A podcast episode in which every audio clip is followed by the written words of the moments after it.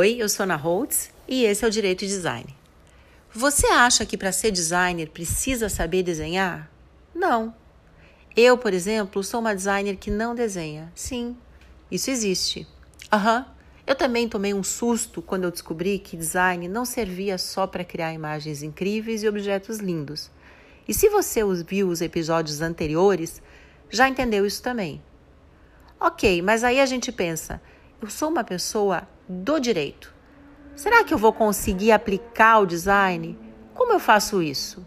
Bem, além de estudar com designers e acessar conteúdo de qualidade, eu recomendo acima de tudo que você pratique. Isso mesmo, comece agora. Não importa a quantidade de teoria que você já assimilou. O meu objetivo com esse podcast não é falar de teoria. O meu objetivo aqui é trocar algumas ideias com quem tem interesse no assunto e trazer as principais questões. Mas hoje, nesse episódio, o meu objetivo é te encorajar, a colocar em prática o que você vem aprendendo nas aulas, livros, artigos de design e legal design que tem estudado. E se você ainda não colocou em prática o que está estudando, chegou a hora. Porque estudar direito, design, é diferente de estudar direito. Sim, Estudar design é diferente de estudar direito. E é isso que nós do direito também precisamos aprender com o design. Não adianta ler um monte de teoria sem experimentar. É preciso prototipar, arriscar, para errar logo e errar cedo.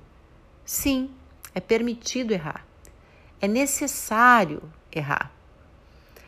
Na faculdade de Direito, muitos alunos passam anos sem ir sequer para um estágio, sem começar a colocar em prática. E sim, estudar muito faz a diferença.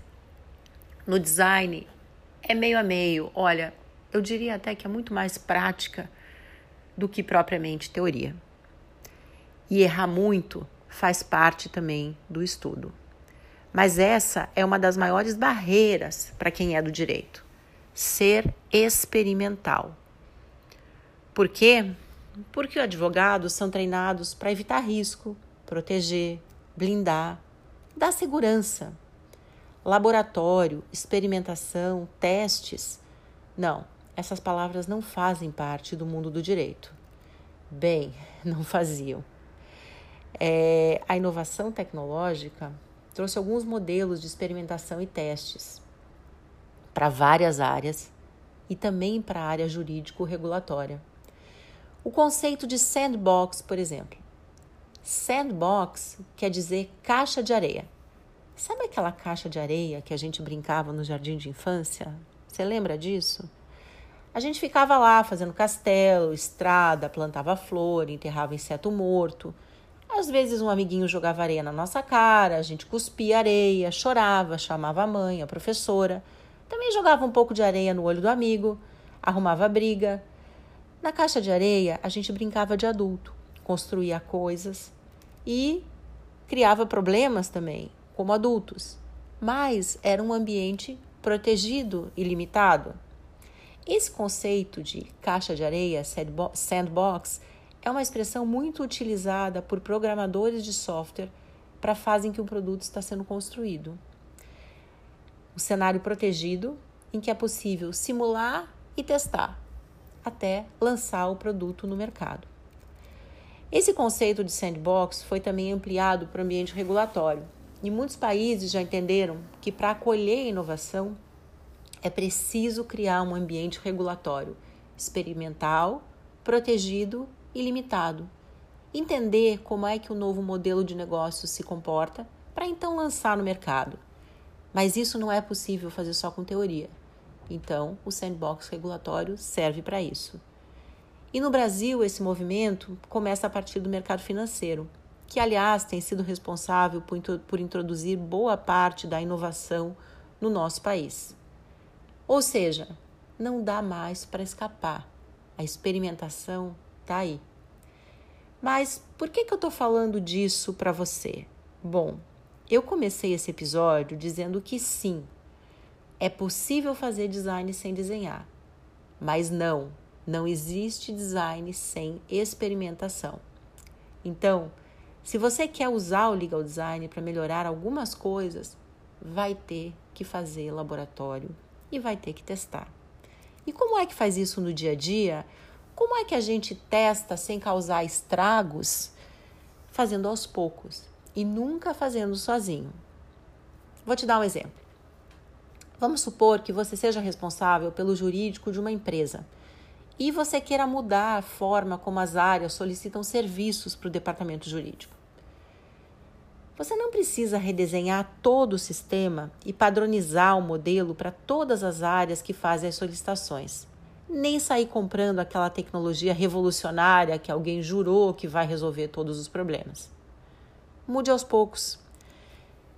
Você quer fazer um novo modelo de solicitação de serviços? Escolha uma área, se aproxime das pessoas que trabalham nela, converse com elas, observe como elas interagem com aquilo que você oferece hoje mas não faça isso sozinho. Envolva a tua equipe e observe, observe muito. Então, depois, façam juntos um protótipo, por tempo limitado, para algumas demandas. Não todas, não as mais traumáticas. Vá aos poucos. Quais os riscos, prazos, valores envolvidos? Que riscos dá para correr? Entenda todo esse cenário chame pessoas e siga em frente. Um outro exemplo: alterar uma minuta de contrato. Precisa mudar a minuta inteira? Bom, não seria melhor começar por algumas cláusulas? E para que projetos? Em que áreas? Mapeie, defina prazos, limites, escolha uma equipe, escolha um recorte e comece logo. Eu vou deixar aqui uma dica de leitura destravadora para quem ainda não começou. O Google Design Sprint é o livrinho do Google, aquele azul. É um livro clássico do design. Talvez você até já tenha lido. Se já aplicou, melhor ainda. Ele não precisa ser seguido à risca e já existem várias variações sobre o tema. E ele não fala só de prototipação, é bem mais do que isso mas eu acredito que ele vai ser um bom companheiro nesse teu início de jornada. O maior ganho da minha formação em design foi aprender a pensar como designer. Para isso, eu precisei me distanciar do direito e passar a agir como designer. Nenhum advogado vai te ensinar a pensar como designer. As soluções estão fora do mundo do direito. Olhe além, aprenda com o design e depois use a tua experiência jurídica. Que isso, isso você tem de sobra. E comece agora.